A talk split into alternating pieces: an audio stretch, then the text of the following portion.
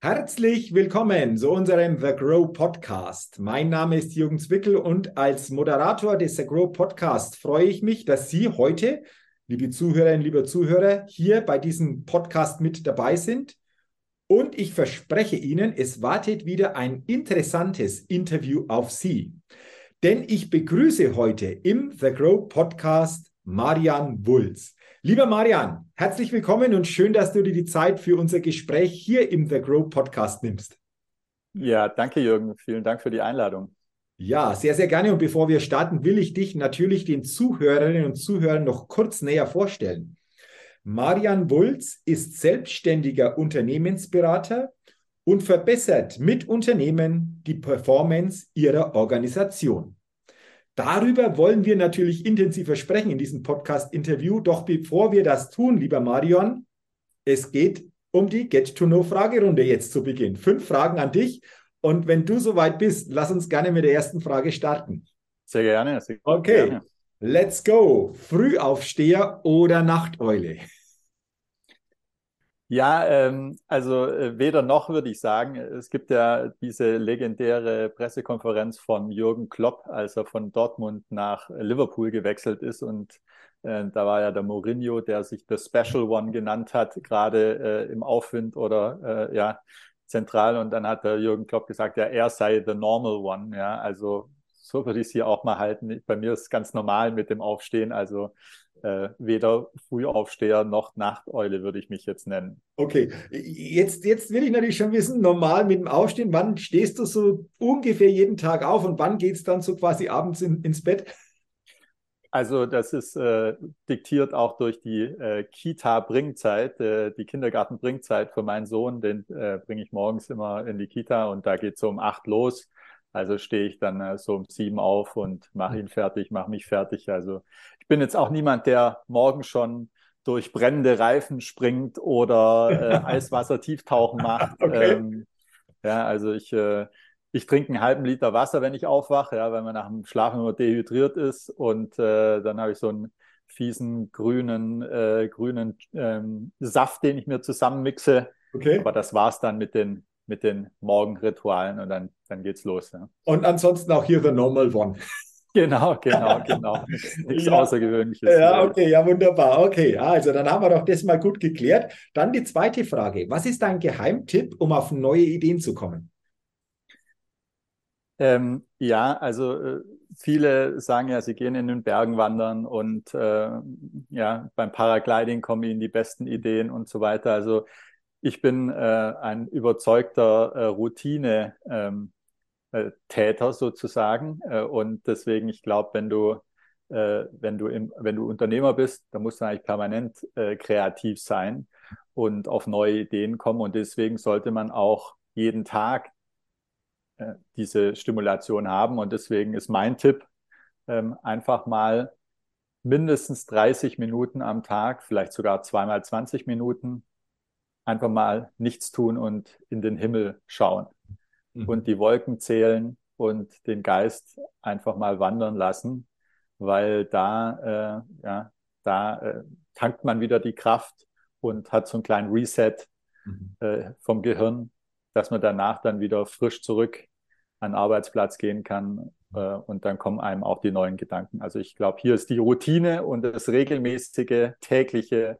Tun ähm, für mich das Entscheidende. Okay, also du sagst, wie gesagt, wirklich während des Tages sich immer wieder mal Auszeiten geben, wirklich nichts tun, gerne mal in den Himmel blicken, die Wolken betrachten, um einfach dem Gehirn auch hier wieder Regeneration zu geben, um dann auch wieder neue Ideen dadurch zu bekommen. Ja, ganz genau. Ja, das gibt, das heißt ultradianer Rhythmus, äh, habe ich äh, äh, gelernt letztes Jahr. Man kennt ja den Schlaf- und Wachrhythmus, den, der ist jedem bekannt, aber dann gibt's noch diesen ultradianen Rhythmus und der sagt letztendlich, alle 90 Minuten braucht dein Gehirn eine Pause. Ja, und dann musst du einfach weg vom PC, weg vom Bildschirm. Ja, also Pause heißt nicht dann äh, auf äh, LinkedIn und Facebook rumscrollen, sondern komplett ohne Bildschirm äh, die Gedanken mal laufen lassen oder ein Powernap machen. Ja, also egal wie du diese 20, 30 Minuten verbringst, einfach mal raus, äh, weg vom Arbeitsplatz und dann geht's frisch weiter. Okay, interessanter Gedanke, interessante äh, Impulse, die du geliefert hast. Vielen Dank dafür. Dann zur dritten Frage und die lautet, wenn du eine Sache in Deutschland ändern könntest, was wäre das? Ja, also ich ähm, bin überzeugt, dass wir zu wenig in Bildung investieren. Hm, ich habe extra nochmal gestern die Statistik nachgeschaut. Ähm, also ich glaube, wir müssten, wir sollten unsere Bildungsausgaben verdreifachen. Ja, also wir geben irgendwie jetzt fünf Prozent vom, vom Bruttoinlandsprodukt aus, aber ich denke mal, mal drei ist das Richtige, weil wir haben keine Rohstoffe. Wir mhm. haben als Rohstoff nur die Kreativität unserer Bevölkerung. Und ich meine, hier im The Grow sieht man das ja äh, äh, wunderbar, was dabei rauskommt, wenn, ähm, sagen wir mal, die Kreativen, die Macher ähm, sich aufschwingen und tolle Unternehmen, tolle mittelständische Unternehmen erschaffen äh, und so weiter. Und das ist alles, glaube ich, nur möglich, wenn man einfach äh, top, top ausgebildete Bevölkerung hat. Und da würde ich auch dann den Fokus eben auf kritisches Denken legen und, und Resilienz, ja, weil letztendlich das Faktenwissen ist, wird entwertet. Ja, also die, die Welt dreht sich so schnell. Ähm, da kann das sein, da, also mein Sohn, der wird wahrscheinlich drei, vier Mal im Leben sich neu erfinden müssen, ja, weil vielleicht hat er irgendwie äh, Python Coding gelernt und dann macht er das und plötzlich macht es aber eine AI, äh, macht das Coding und er braucht es nicht mehr und dann muss er sich überlegen, was mache ich jetzt? Deswegen also kritisches Denken und Resilienz, Resilienz, damit ich immer wieder eben äh, mich aufraffen kann und mich davon nicht aus der Bahn werfen lasse, dass ich jetzt was Neues lernen muss. Ja, mhm. also ich meine, äh, unsere Eltern, die haben halt ihren Beruf erlernt und dann sind sie eingestiegen und dann war Rente und das für, ist schon für, für, für, für unsere Generation nicht mehr so und für meine, für meinen Sohn, ja, den habe ich immer vor Augen, wird es auch nicht mehr so sein. Und deswegen brauchst du da Resilienz, braucht unsere, äh, und braucht die Bevölkerung Resilienz, um immer wieder diese neuen Dinge dann lernen zu können und sich nicht aus der Bahn zu werfen, dass das, wofür sie vielleicht gestanden haben für 10, 15 Jahre, wofür sie bewundert und bezahlt worden sind, plötzlich nicht mehr gefragt ist. Ja? Also das ist ja schon, mental muss man das erstmal verarbeiten und dann sagen, okay, und jetzt muss ich halt irgendwas Neues lernen. Ja? Und du sagst, es wäre wichtig, das schon viel eher, schon in der Schulzeit auf eine ganz andere Art und Weise zu vermitteln, praktisch. Absolut, das muss die Basis sein, ja. Also kritisches Denken, damit ich die Fake News von der realen News unterscheiden kann äh, und natürlich auf allen anderen Bereichen, kritischen Geist plus die Resilienz, also die, die, die, die, die, die Kraft aus dem Inneren heraus zu sagen, ich bin was wert und ich ich bin schlau und ich kann äh, immer wieder auch mich neu erfinden, neue Fähigkeiten lernen, um dann äh, ja Beitrag zu leisten in der Gesellschaft für das, was jetzt gerade in der Gesellschaft benötigt wird. Und was wird es sein 2050? Keine Ahnung, was man da braucht. Ja, kann, kann kein Mensch voraussagen. Ja. Mhm. Ja, das ist ein wichtiger Punkt, den du ansprichst. Ich glaube, unheimlich wichtig. Hast du, letzte Frage dazu, weil das, glaube ich, auch interessant ist, hast du die Hoffnung, dass sich in diese Richtung vielleicht auch zeitnah, also die nächsten Jahre etwas tut? Oder wie siehst du das? Ja, also ich komme aus einer Familie äh, von Lehrern, ähm, drei Generationen zurück und ja, also es ist schon schwierig. Es malt da langsam die, die Veränderung, malt da lang, langsam vor sich hin, habe ich den Eindruck. Und ähm, ja, ich glaube, da müssen wir ordentlich aufs Gaspedal drücken. Aber ich glaube schon, dass es möglich ist. Ja, müssen wir einfach jetzt mal den nächsten Schritt machen. Ja. Okay. Oder dann im eigenen privaten, persönlichen Umfeld natürlich dafür sorgen, dass das auf diese Art und Weise einfach stärker auch bei Kindern, bei Jugendlichen schon ganz anders da ähm, entsprechend vermittelt wird. Das ist ja dann einfach auch die andere Möglichkeit, die wir da, wenn es nicht im Großen und Ganzen so schon funktioniert, einfach auch ins Auge fassen sollten. Also, ja, total. Äh, danke auch für, für, diese, für diese Antwort auf diese Frage, weil ich glaube, es ist etwas, das viele bewegt, um in diese Richtung einfach auch in Zukunft das eine oder andere auch thematisch bewegen zu können. Dann sind wir schon bei der vorletzten Frage in dieser Get to Know Fragerunde und die lautet, welches Startup hat dich kürzlich begeistert? Ja, da bin ich auch wieder beim äh, Normal One. Also ich habe jetzt keine fliegenden, lautlosen Helikoptertaxis, die mich begeistern, ähm, sondern ich habe was ganz Bodenständiges, äh, was mich begeistert hat mhm. äh, und auch irgendwo äh, äh, hochrelevant hier für The Grow und die, der Mittelstand. Und zwar ist es die Deutsche Firmenkreditpartner. Mhm. Die machen äh, Finanzierungsberatung für den deutschen Mittelstand. Ähm, ganz äh, bodenständig und bieder, würde ich schon fast sagen. Ähm, und ähm, was halt das Besondere ist, dass ähm, letztendlich die in die Lücke stoßen, wo ähm, die, die eben die Banken hinter, hinterlassen. Ja? Die Banken, die ziehen sich mehr und mehr aus diesen Kundenbetreuung, Beratung zurück, äh, weil es von den Stückkosten sich nicht mehr lohnt, ja. Und in diese Lücke stoßen die rein und äh, die äh, haben, da gibt es einen Kundenberater für den Unternehmer äh, und die besprechen dann mit ihm, welche Finanzierungslösung die beste ist. Und hinten dran haben die eben ein Netzwerk aus Finanzierern und Banken und wissen da ganz genau, wer macht die, äh, wer macht die Lager, äh, Lagervorfinanzierung, wer finanziert äh, Investitionen in Maschinen, äh, wo kriegt man da ähm, die Finanzierung am besten her.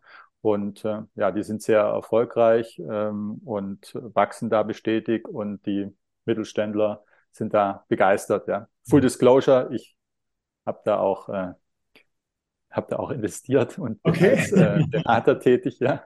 Äh, also auch ein bisschen äh, eigennützig, aber ähm, vom Produkt und was die anbieten, bin ich auch wirklich überzeugt und äh, das Feedback von den Kunden geben, gibt denen auch recht. Ja. Okay, wunderbar, weil äh, diese Antwort auf diese Frage mit diesem Startups gab es so noch nicht, also auch wieder was Neues. Und für alle, die natürlich sich da mehr interessieren, können da natürlich mal nachgucken. Deswegen einfach auch danke für diese Antwort. Wir sind immer wieder spannend, wie viele Startups hier genannt werden. Und du hast ja auch wieder eines genannt, das sicherlich einfach auch hier entsprechend, äh, ja, es interessant ist, da mal näher hinzugucken. Und dann sind wir bei der letzten Frage. Auf welche Innovation könntest du selbst niemals verzichten? Ja, das, die Frage finde ich echt super, ja. Äh, und ich bin da auch wieder ganz, äh, ganz, äh, ganz, ganz, ähm, ja, orientiert auf, die, auf den täglichen Nutzen und da ist mir der Duschkopf, aus dem das heiße Wasser kommt, jeden Morgen eingefallen. Ja? Also das ist für mich ein, ein Wunder an sich.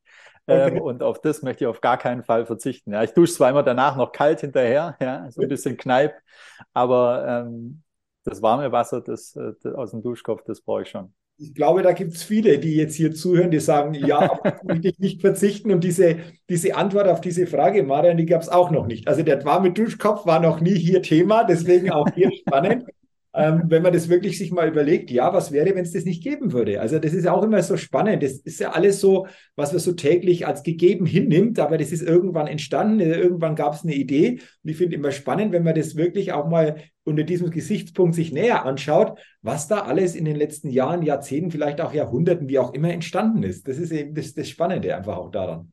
Ja, die kleinen, die kleinen Dinge im Leben, ja. vor allem die, die einen tagtäglich betreffen. Ich glaube, die müssen wir ab und zu ein bisschen mehr wertschätzen. Ja. Oder mal wieder genauer uns bewusst machen, weil sonst genau. ist es wirklich so, ja, es ist die Gewohnheit, es gehört irgendwie dazu. Und du hast es gerade wunderbar mit deiner Antwort ja gemacht. Also danke dafür, danke auch für deine Antwort in der Get to Know Fragerunde. Sehr, sehr spannend, deine Antworten. Und äh, jetzt lass uns noch ein Stück weit natürlich über dich, über deine Tätigkeit, über deine Erkenntnisse in dieser Tätigkeit sprechen. Ich habe dich ja vorgestellt als selbstständiger Unternehmensberater. Es geht darum, dass du in Unternehmen ja, in der Begleitung, Performance in der Organisation verbesserst, veränderst. Willst du uns mal gerne auf deinen Weg, auf deine Tätigkeit äh, mitnehmen, wie das aussieht oder was dir vor allen Dingen da wichtig ist in deinem Tun? Ja, ja, sehr gerne. Also äh, mich fasziniert der Typ Unternehmer, mhm. ja, an mhm. sich. Mhm. Und ähm, das ist mir erst so jetzt über die letzten Jahre immer bewusster geworden. Ich habe ich hab schon gesagt, ich komme aus einer Familie, die jetzt nicht Unternehmer sind, äh, sondern eher aus dem äh, Lehrerbereich kommt.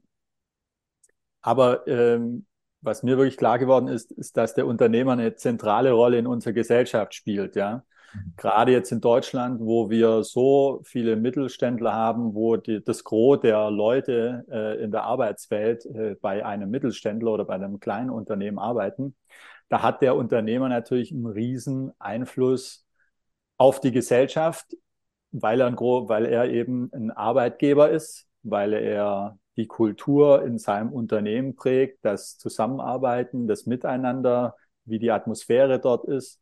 Ja, also ähm, positiv gesprochen, wenn der Unternehmer äh, ja, gut drauf ist, eine super Unternehmenskultur äh, da aufbaut und die Leute gerne zur Arbeit kommen und sich weiterentwickeln, dann hat das natürlich einen großen Einfluss auf die gesamte Gesellschaft, weil abends kommen die Leute aus der Arbeit heim und sind halt happy, wenn sie bei so einem tollen Unternehmer arbeiten. Und ich habe ähm, ich habe festgestellt, dass ich gerne der Unterstützer von den Unternehmern äh, äh, äh, sein will und dass mir diese Rolle Spaß macht.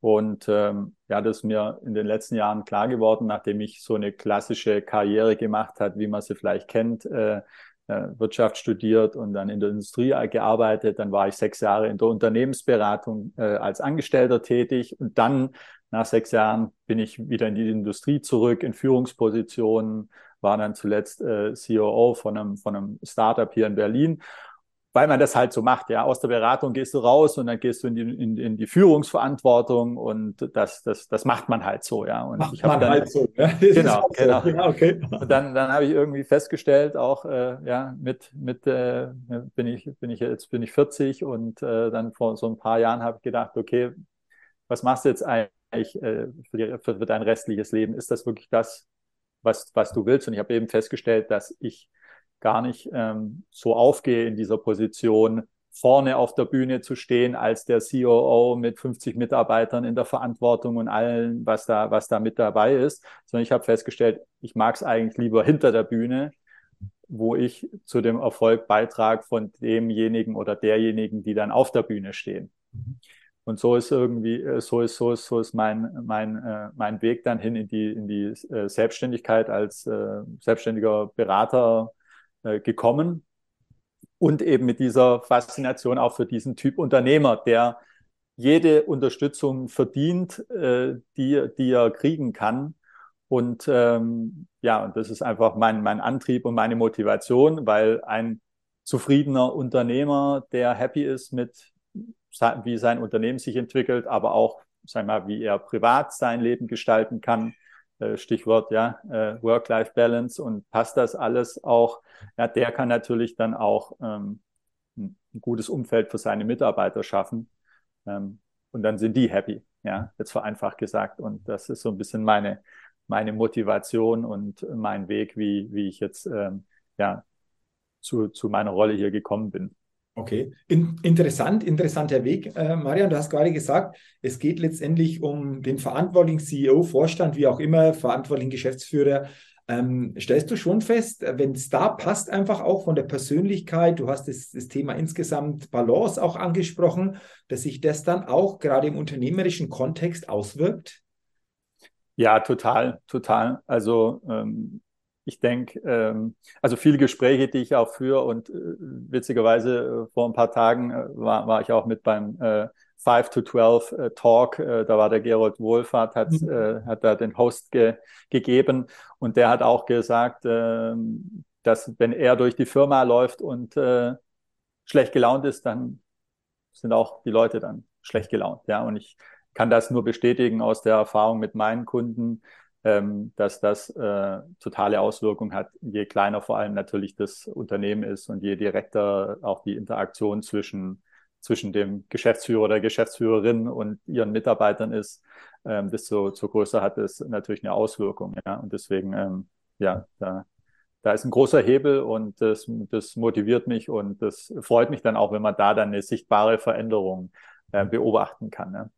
Das bedeutet, du begleitest ja auch hier dann sehr persönlich, äh, was kann jemand tun, worauf kann sich jemand eventuell stärker fokussieren, was kann sich jemand bewusster machen, damit das vor allen Dingen auch in der persönlichen Ausrichtung wirklich auch in einer guten Balance ist. Ähm, ist das auch so?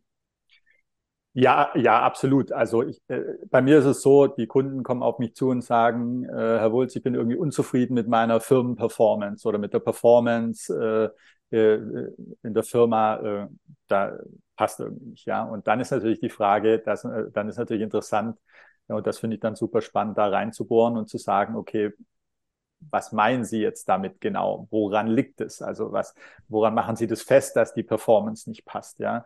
Und dann kommen natürlich so Sachen, ja, ich würde eigentlich gerne mehr wachsen, also mehr Umsatz generieren oder ähm, ja, Umsatz ist vielleicht vom, vom, von der Entwicklung ganz okay, aber die Profitabilität stimmt nicht. Und ich würde mir wünschen, äh, dass mein Lebenswerk äh, hier, an dem ich arbeite, dass das sozusagen ja auch mehr dass sich das ausdrückt in einer verbesserten Profitabilität oder in einer sehr guten Profitabilität auch. Ja, also die wollen dann die Profitabilität steigern. Aber dann ist eben die Frage, und ich habe es gerade schon, schon so angedeutet, warum wollen die jetzt den Umsatz steigern oder die, die Profitabilität erhöhen? Und warum sind sie unzufrieden mit der Performance? Ja, und dahinter liegt natürlich dann schon die persönliche Ebene. Deswegen kann man den Unternehmer jetzt oder wenn ich in, in, einem Projekt eben äh, arbeite mit dem Kunden, mit dem Geschäftsführer oder der Geschäftsführerin, dann ist das immer ein Paket. Ja, ähm, zu sagen, okay, das eine ist die Performance der Organisation, das andere ist die Performance, die Zufriedenheit des Unternehmers und das hängt schon stark miteinander zusammen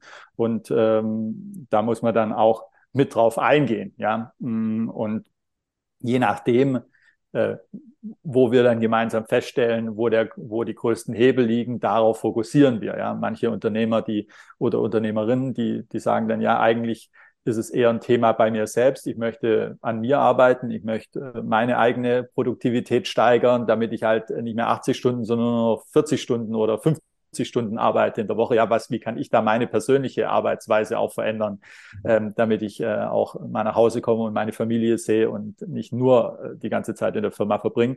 Das kann passieren, dass das ein Schwerpunkt wird. Sehr oft ist es, sind es aber einfach auch äh, inhaltliche Themen in der Organisation. Ja, also wie befähige ich mein Team, die Strategie umzusetzen? Ja, oder warum äh, laufen die Prozesse nicht so rund, wie wir es wollten. Dann müssen wir eben in die Prozesse reingehen und äh, analysieren und die Prozesse optimieren, ja, äh, um dann äh, produktiver zu werden und schlagkräftiger zu werden und letztendlich dann dadurch die Performance zu, zu steigern. Aber es ist immer, sind beide Aspekte, der Unternehmer als Person und der Unternehmer als Geschäftsführer oder als Geschäftsführerin. Okay, also interessant, dass man auch selbst da mal diese Aspekte vor allen Dingen wenn mich das betrifft, beleuchtet. Wo, wo liegt es denn oder wo sind entsprechende Hebel? Ähm, du ja. hast es ja schon angesprochen, das Persönliche ist das eine, aber natürlich auch bestimmte Projekte, die dann in Gang gesetzt werden, wie auch immer die aussehen, gerade auch beim Mittelstand. Du hast es angesprochen, äh, natürlich ein wichtiges Thema. Aber wir haben vorher auch darüber gesprochen, mal darüber uns auch nochmal auszutauschen und vor allen Dingen deine Erkenntnisse da reinzukriegen warum durchaus auch viele Projekte scheitern, also nicht so umgesetzt werden, nicht so greifen, nicht so ausgerichtet werden dann, wie es ursprünglich geplant war. Willst du uns da einfach auch mal mitnehmen aus deinen Erkenntnissen heraus, woran es liegt und worauf da zu achten ist, damit es gelingt? Ja, also aus meiner Sicht und äh, aus meiner Praxiserfahrung zeigt sich eigentlich, dass sehr viele, überraschend viele Projekte scheitern und nicht das erreichen, was man eigentlich sich davon versprochen hat. Und das ist unabhängig davon, ob man, ähm, äh, ob Organisationen jetzt intern dieses Projekt aufsetzen oder ob sie sagen, hey, wir haben hier ein Projekt und wir holen uns von externen Unterstützung mit rein. Und äh, das Hauptproblem, das ich sehe, fängt schon ganz am Anfang an, wo man sich überlegt, was wollen wir überhaupt mit diesem Projekt erreichen? Und was ist der unternehmerische Mehrwert, mhm. wenn wir die Ziele von dem Projekt erreichen? Ja, diese Frage wird sich nicht ausreichend gestellt und es wird auch nicht sauber definiert, sondern was man eigentlich feststellt ist, es wird sehr oft extrem viel nur über das Wie gesprochen. Ja, mhm. also wir müssen dann eine Prozessanalyse machen, wir müssen dann dies machen und das machen und jenes. Also wird eine Riesenliste an Sachen, die sozusagen gemacht werden müssen, aufgezählt, statt zu sagen, Moment mal, eigentlich ist es doch völlig egal, wie wir es machen. Wir müssen ja wissen, was wir erreichen wollen und was der unternehmerische Mehrwert dann von diesem Projekt ist. Und dann äh, ändert sich das Denken, weil man dann während des Projektes wirklich eine ganz harte Ergebnisfokussierung äh, machen kann und immer wieder sagt, ja, warum sollen wir jetzt das noch machen oder jenes noch machen, gibt, äh, führt es uns näher zu dem Ziel, das wir erreichen wollen, oder ist es eigentlich nur eine Ablenkung? Ja, und aus dieser fehlenden Klarheit im Projekt zum Start, ja, was sind die Ziele und was ist der unternehmerische Mehrwert, da aus meiner Sicht rührt auch viel von der Aversion gegen Berater her, mhm. ja, weil ähm, neun, ich sage jetzt mal, äh, 90, 95 Prozent der Berater haben letztendlich ein aus meiner Sicht unethisches Vergütungsmodell. Ja, warum sage ich unethisch? Ja, das ist halt schon eine ganz drastische Aussage. Ähm, unethisch deswegen, weil letztendlich die, das Interesse des Unternehmers und des Beraters mit dem gängigen Vergütungsmodell äh, der Beratung nicht über, übereinander liegt. Ja, was meine ich damit? Der Unternehmer möchte so schnell wie möglich die Ziele erreichen, um den unternehmerischen Mehrwert einzufahren von dem Projekt. Ja, der Berater, der hat die Expertise, um das möglich zu machen und damit zu unterstützen, damit man die Ziele dann erreichen kann. Aber die klassische Beratung sagt, hey, ich komme drei Monate, fünf Tage die Woche zu dir oder wie auch immer und berechne da den Tagessatz X. Ja, also der Berater ist nicht incentiviert, mhm. so schnell wie möglich die Ziele zu erreichen, sondern der ist incentiviert zu sagen, ja, jetzt sind wir noch nicht fertig, jetzt müssen wir noch mal, müssen wir noch mal zwei Monate dranhängen. Ja, und das führt aus meiner Sicht, das ist eigentlich der, der Geburtsfehler sozusagen in diesen, in dem Vergütungsmodell, in der Art und Weise, wie, wie, wie die meisten Beratungen ähm, ja, ja, die, sie operieren. Und aus meiner Sicht, ja, muss man das eben anders machen, sondern man muss halt sagen, das Vergütungsmodell des Beraters oder die Vergütung des Beraters hängt von dem unternehmerischen Mehrwert ab, den er gemeinsam im Projekt mit dem Unternehmer ähm, leistet.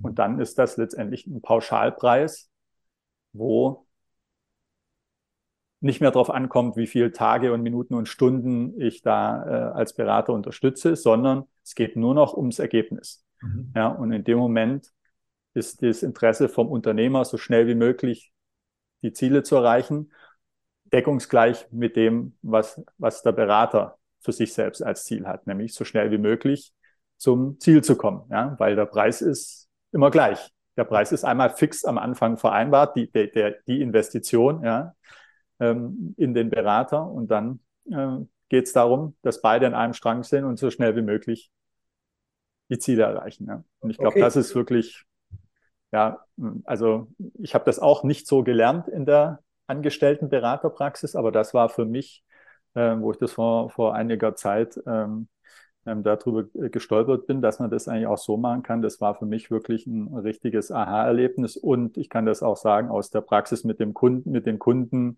hat es wirklich äh, ja, einen Rieseneffekt und macht das Arbeiten viel angenehmer und ähm, ja und die und die und die Aversion äh, gegen die Berater äh, kann man damit auch vermeiden und äh, ja existiert in dem Sinne dann nicht mehr. Ja.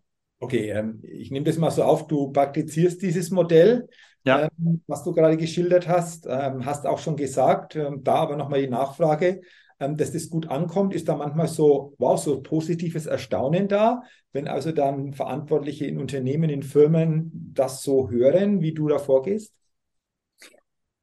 Also ich, äh, das ist natürlich nicht das Erste, äh, worüber ich mit Ihnen diskutiere, sondern das Allerwichtigste ist ja, und das war ja auch so eine Eingangsfrage von dir äh, am Anfang, das, das, die Chemie muss stimmen. Mhm. Ja.